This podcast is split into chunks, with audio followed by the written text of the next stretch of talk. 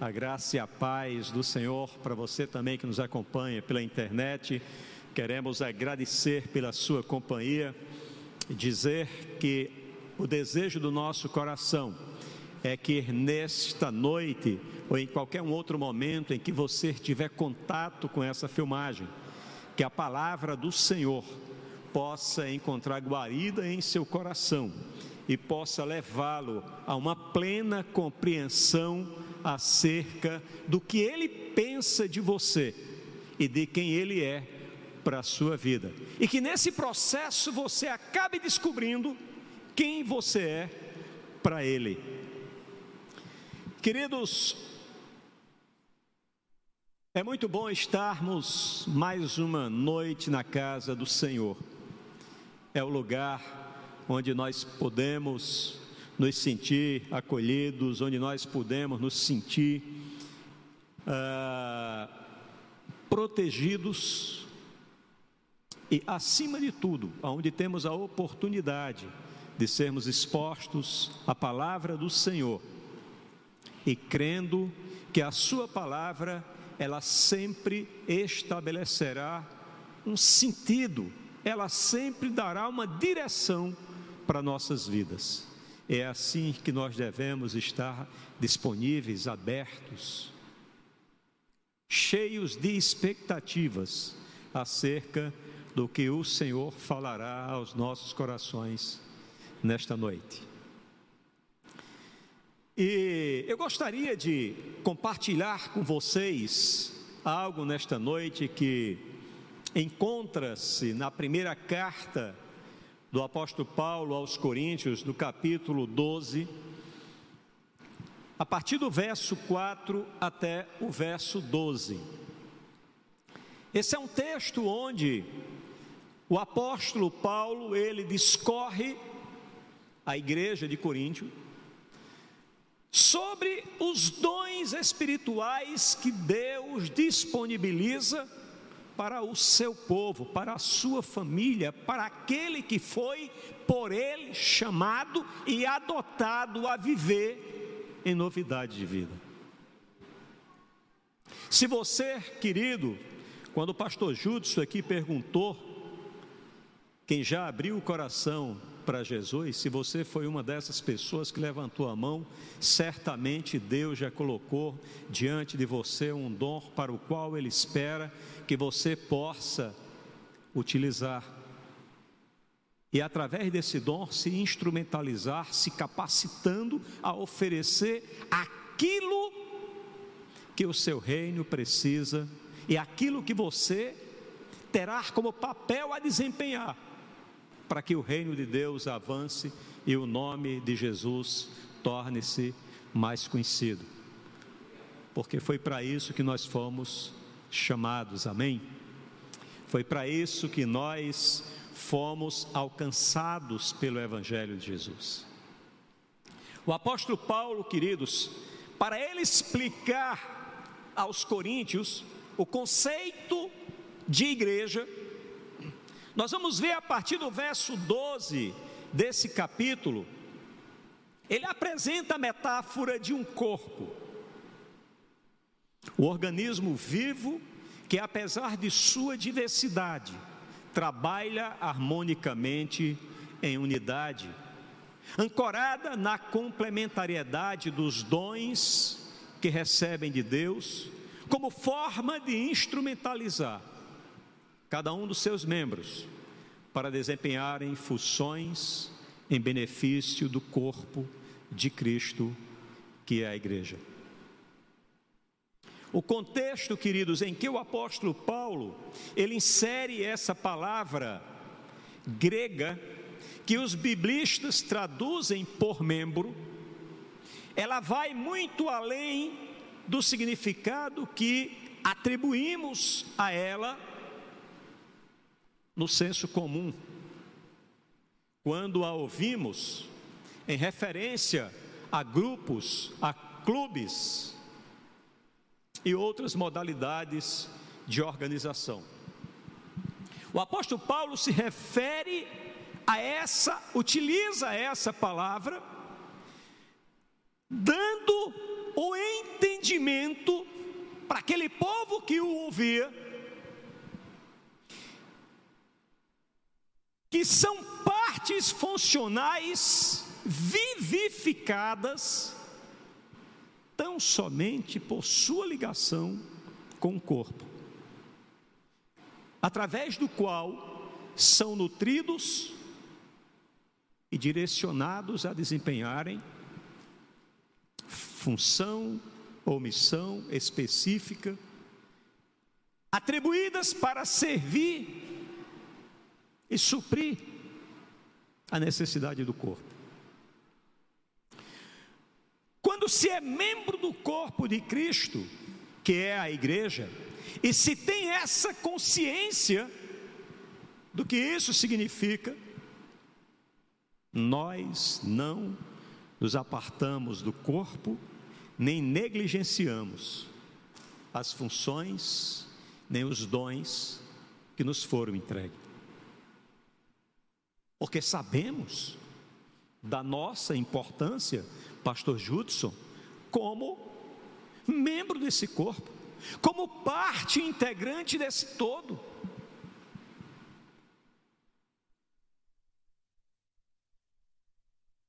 Para o apóstolo Paulo, no corpo de Cristo, não há relevâncias maiores nem menores, atribuídas em função do que desempenham cada membro.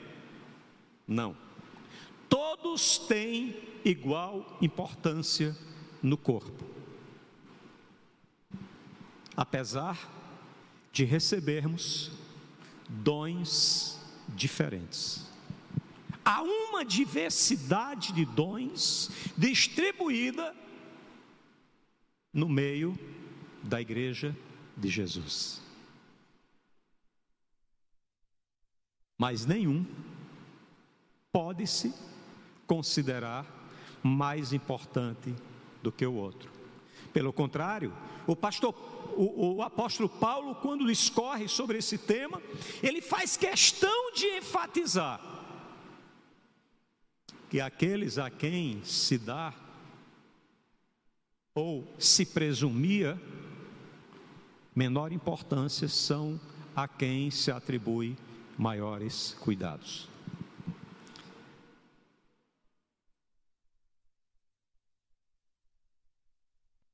Para o apóstolo Paulo, somos todos iguais quando membros do corpo de Cristo. Quando um dedo sai do corpo, o corpo sofre.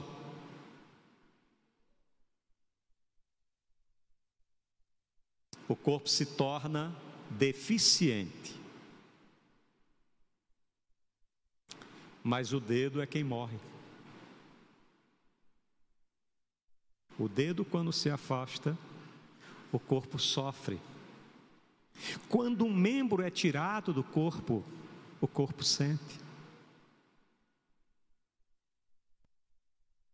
Mas o membro que é tirado, ele morre. Porque é do corpo que ele é nutrido, é do corpo que ele recebe o que lhe dá sustentação e lhe dá vida. Eu não sei se vocês já conversaram com alguém que é amputado, mas uma das maiores dificuldades que eles enfrentam é que o cérebro continua a emitir comandos acerca daquele membro que não existe mais. E muitas vezes bate, eu vou usar uma expressão aqui, bate um farnizinho no juiz dessas pessoas, porque ele começa a querer coçar um pé que não tem. Quando o membro é tirado do corpo, o corpo sente, o corpo torna-se deficiente. E quando um membro do corpo não exerce a função para a qual foi designado, ele definha, ele atrofia, ele perde a sua capacidade, ele perde a sua sensibilidade.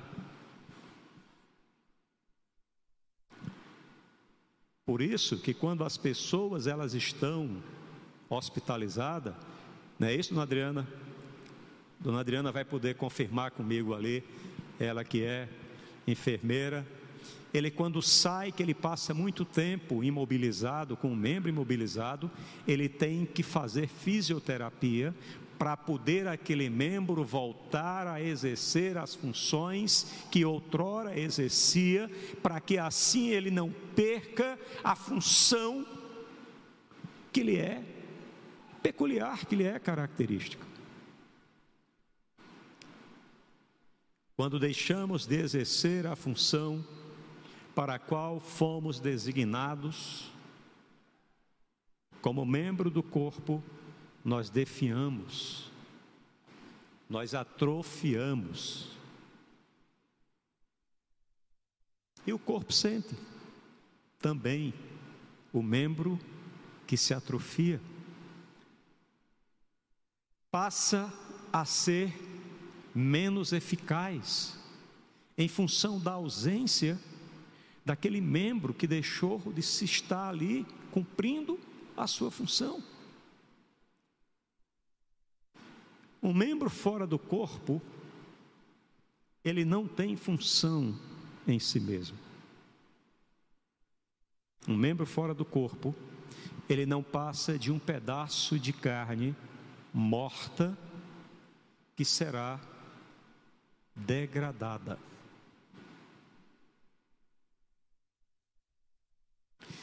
Se há, queridos, alguma comunidade que se reúne como igreja do Senhor e carece de alguma ação que não encontra em algum dos seus membros, não significa necessariamente que Deus não distribuiu os dons necessários naquele lugar. É mais provável que alguém que integra essa comunidade ainda não tenha se disposto a exercer o dom que recebeu para ali desenvolver, atuar e oferecer àquela igreja o que Deus, através da sua vida, o que Deus lhe entregou.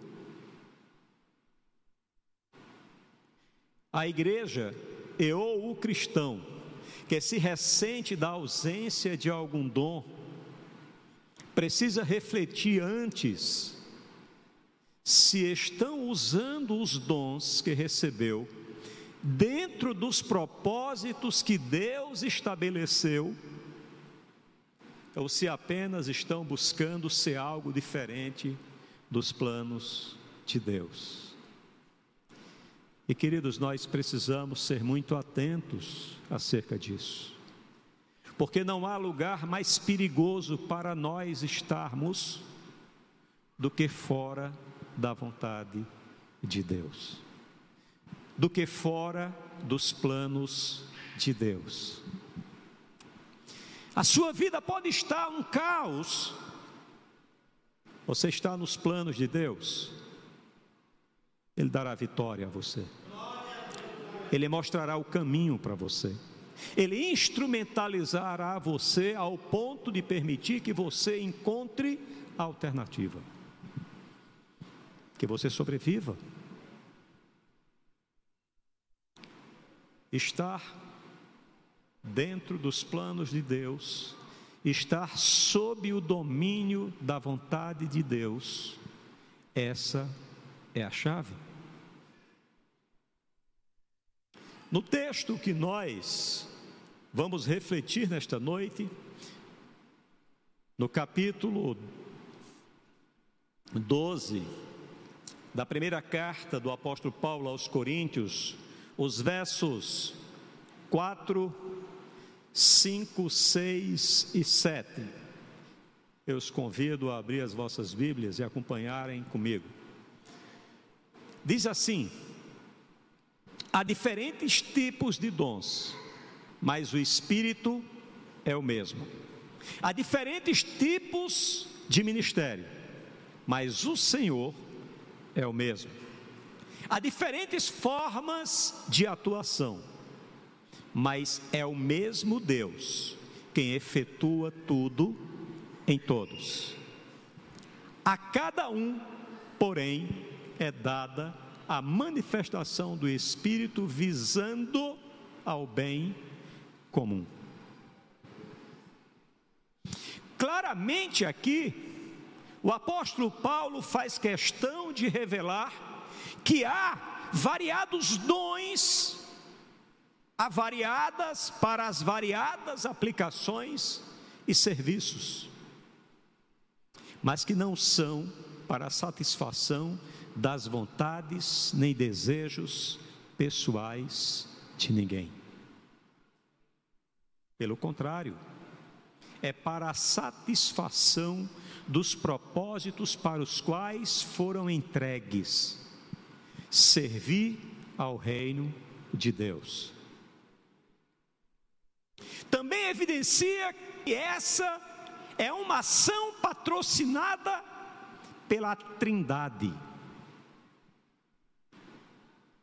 postulando abençoar cada crente com dons e capacitações para serem colocados a serviço da sua igreja. Pastor Tasso, ele diz que se você não souber qual é o seu chamado, você venha conversar com a gente que a gente mostra a você qual é, que a gente sabe. Nem se preocupe se o problema da sua vida for você não saber o seu chamado, quando terminar, procura que você saia daqui com esse problema resolvido hoje.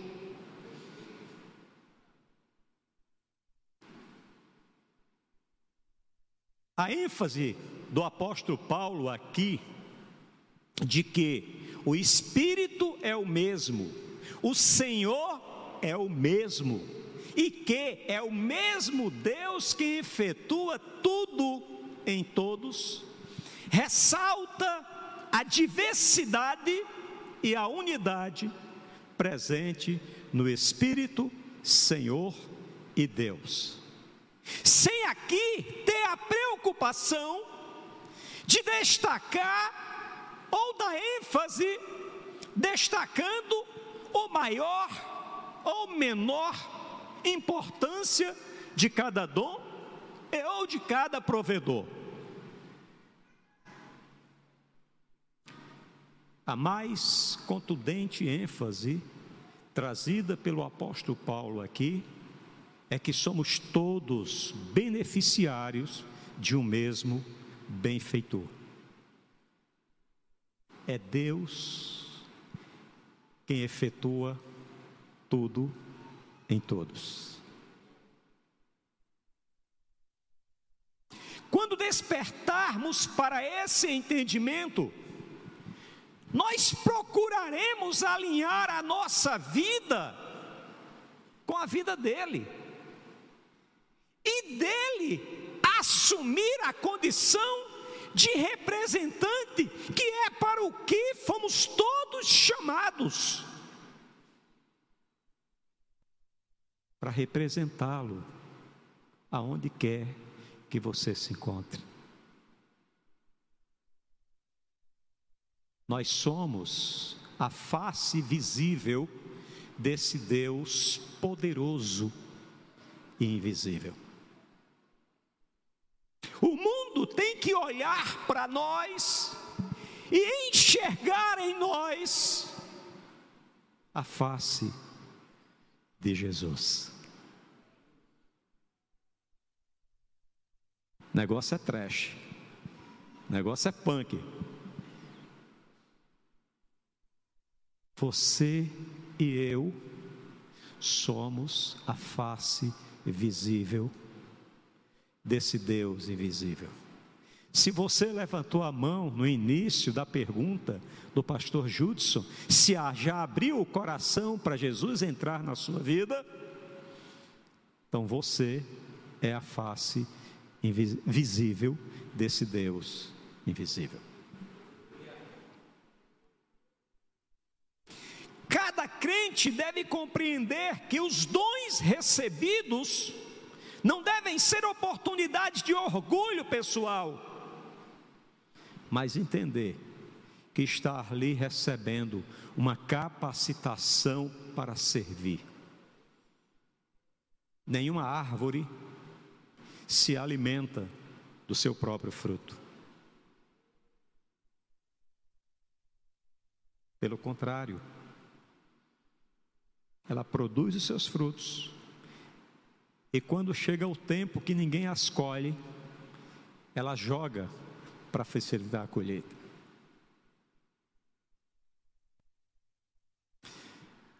1 Coríntios capítulo 12, verso 7 diz: A cada um, porém, é dada a manifestação do Espírito visando ao bem comum.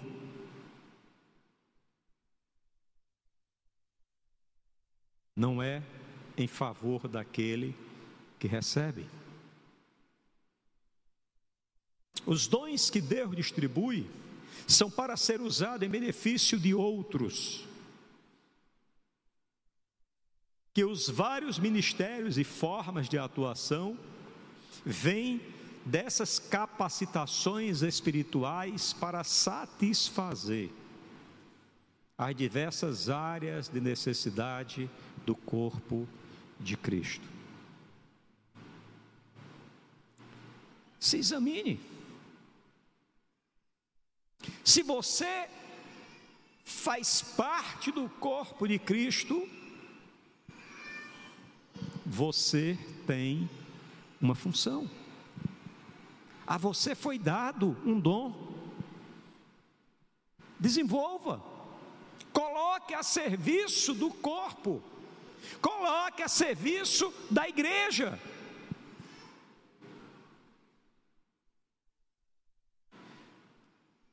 Os versos do 8 ao 10, 8, 9 e 10, o apóstolo Paulo escrevendo diz: pelo Espírito, a um é dado a palavra de sabedoria, a outro a palavra de conhecimento, pelo mesmo Espírito, a outro fé, pelo mesmo Espírito, a outro dons de cura, pelo único Espírito, a outro poder para operar milagres a outro profecia, a outro discernimento de espíritos, a outro variedade de línguas e ainda a outro interpretação de línguas. Aqui o apóstolo Paulo ele escreve parte dos diferentes dons distribuídos por um mesmo Espírito. Os dons são vários, são diversos, mas a fonte é uma só. Há um só Espírito que opera, distribuindo, intervindo, capacitando a sua igreja.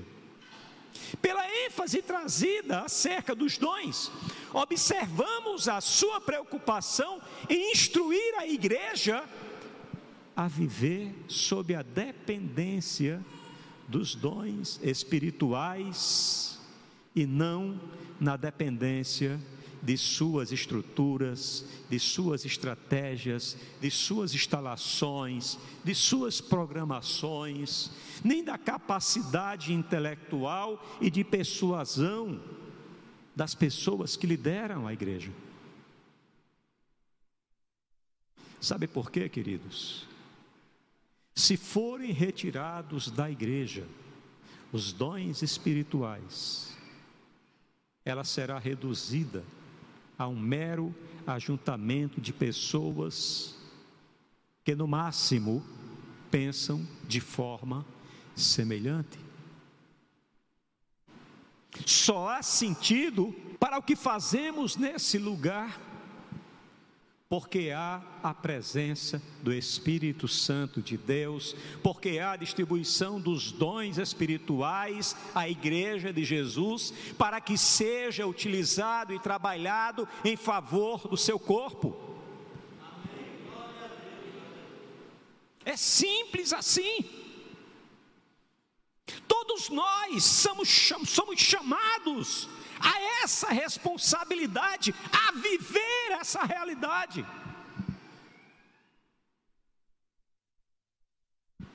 Porque estamos todos conectados nesse corpo.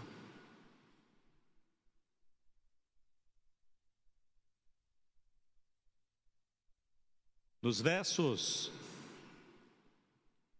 12, 11 e 12, o apóstolo Paulo continua e ele diz assim: Todas essas coisas, porém, são realizadas pelo mesmo e único Espírito. E ele as distribui individualmente a cada um conforme ele quer. Meu irmão, o crente ele pode bolar, espumar, espremer, gemer, ungir, fazer o que ele quiser. Ele só recebe se o Espírito Santo de Deus a ele entregar. Não é de nós, não é da nossa capacidade, não é por nossa competência, não é por nosso desejo, não é por nossa vontade, é porque Ele entrega. E ele segue no verso 12 dizendo: Ora, assim como o corpo é uma unidade, embora tenha muitos membros, e todos os membros, mesmo sendo muitos, formam um só corpo. Assim também, com respeito, assim também com respeito a Cristo. É bem verdade que algumas pessoas trazem consigo habilidades pessoais, que quando são desenvolvidas podem ser aplicadas exitosamente em diversas áreas da vida. Num clube, numa empresa, em qualquer organização, inclusive na igreja. Porém, não se pode confundir habilidades pessoais com os dons espirituais que são distribuídos graciosamente no meio da igreja pelo Espírito Santo de Deus. A cada um conforme ele quer. Os dons espirituais são indispensáveis à vida cristã. Não tem como um cristão ter uma vida desassociada da ação do Espírito Santo sobre a sua vida. Não tem. É como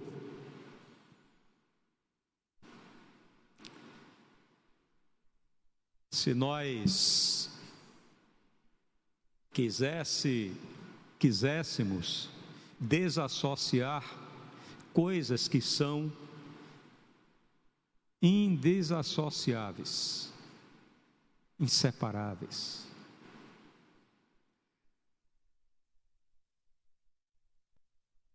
E sabe por quê, queridos? Porque os dons espirituais, eles testemunham da sua origem sobrenatural.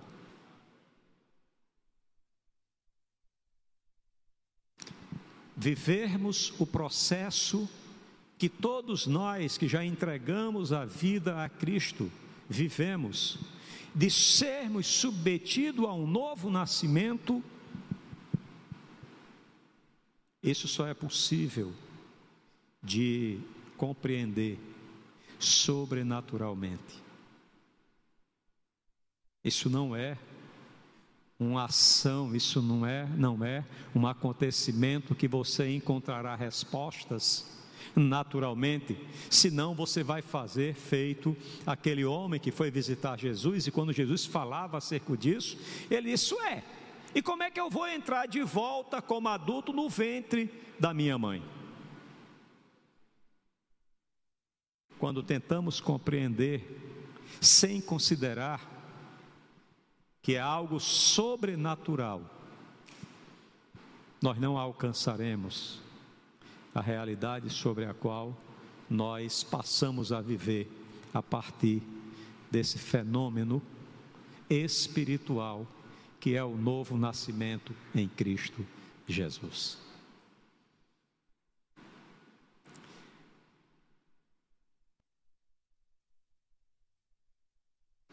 Uma igreja sustentada pelos dons, ela dá testemunho do seu benfeitor. Ela não se dedica à promoção de nenhum dos seus líderes, nem se dedica à autoglorificação. A igreja de Cristo possui todos os dons que eles são necessários ao cumprimento do seu propósito de anunciar o reino de Deus. Como membros da igreja do Senhor, recebemos todos a manifestação do Espírito Santo como uma capacitação para sermos seus representantes. E aqui eu vou relembrar uma fala do pastor Tasso, pastor Júdice, como ele mesmo diz, que está de boca mole de dizer, né? Que só há uma razão para não sermos arrebatados aos céus imediatamente após a nossa conversão. É porque temos algo a fazer no reino de Deus. E aí eu quero encerrar lhe fazendo uma pergunta para que você reflita. E você, o que tem feito? E você, o que tem feito? E aí eu quero compartilhar um texto que está lá em Mateus, capítulo 25, a partir do verso 14 até o verso 30. E eu quero encerrar com esse texto, para que nós saiamos esta noite desta reunião, refletindo sobre isso. Diz assim o texto: E também será como homem que, ao sair de viagem, chamou os seus servos e confiou-lhes os seus bens. A um deu cinco talentos, a outro dois, e a outro um. A cada um de acordo com a sua capacidade. Em seguida partiu de viagem. O que havia recebido cinco talentos saiu imediatamente, aplicou-os e ganhou mais cinco. Também o que tinha dois talentos ganhou mais dois. Mas o que tinha recebido um talento saiu, cavou um buraco no chão e escondeu o dinheiro do seu senhor. Depois de muito tempo, o senhor daquele servo voltou e acertou conta com eles. O que tinha recebido cinco talentos trouxe os outros cinco e disse: O Senhor me confiou cinco talentos. Veja, eu ganhei mais cinco. O Senhor respondeu: Muito bem, servo bom e fiel. Você foi fiel no pouco, eu o porei sobre o muito. Venha e participe da alegria do seu Senhor. Veio também o que tinha recebido dois talentos e disse: O Senhor me confiou dois talentos. Veja, eu ganhei mais dois. O Senhor respondeu: Muito bem, servo bom e fiel. Você foi fiel no pouco, eu o porei sobre muito. Venha e participe da alegria do seu Senhor. Por fim veio o que tinha recebido um talento e disse: eu sabia que o Senhor é um homem severo, que colhe onde não plantou e junta onde não semeou. Por isso tive medo. Saí e escondi o seu talento no chão. Veja, aqui está o que lhe pertence. O Senhor respondeu: servo mau e negligente. Você sabia que eu colho onde não plantei e junto onde não semeei? Então você devia ter confiado o meu dinheiro aos banqueiros, para que, quando eu voltasse, o recebesse de volta com juros. tirem o talento dele e entreguem-no ao que tem dez. Pois a quem tem, mais será dado, e terá em grande quantidade. Mas a quem não tem, até o que tem lhe será tirado. E lancem fora o servo inútil, nas trevas, onde haverá choro e ranger de dentes. Vamos orar? Pai, te damos graças pelo teu amor, te damos graças pelas tuas misericórdias, te damos graças pelo perdão que tu nos concedes. Te oramos, ó Deus, que o teu Espírito, Senhor, nos leve, Pai, a compreendermos, Senhor, o papel que tu queres, o papel que tu tem como expectativa que cada um de nós possa desempenhar no teu reino. Ó Senhor, tira, ó Deus, da minha vida essa passividade, Senhor. Abre os meus olhos, desperta, Senhor, o meu querer em te servir com aquilo que tu já me entregaste. Instrui, Senhor. Instrui-me, Senhor, para que eu possa compreender qual o meu papel como membro do teu corpo e compreender a tua ação sobre a minha vida. Ó oh, Senhor amado, muito obrigado, Senhor. Muito obrigado pelo teu amor. Muito obrigado pelo sacrifício do teu filho Jesus naquela cruz, para que pudéssemos, ó Deus, termos vida plena e abundante em tua presença. É o que te oramos e te agradecemos, no nome do teu filho Jesus, esse nome poderoso. Amém.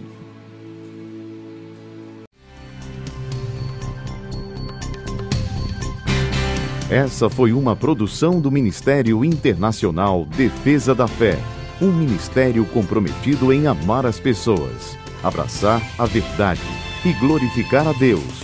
Para saber mais sobre o que fazemos, acesse defesadafé.org.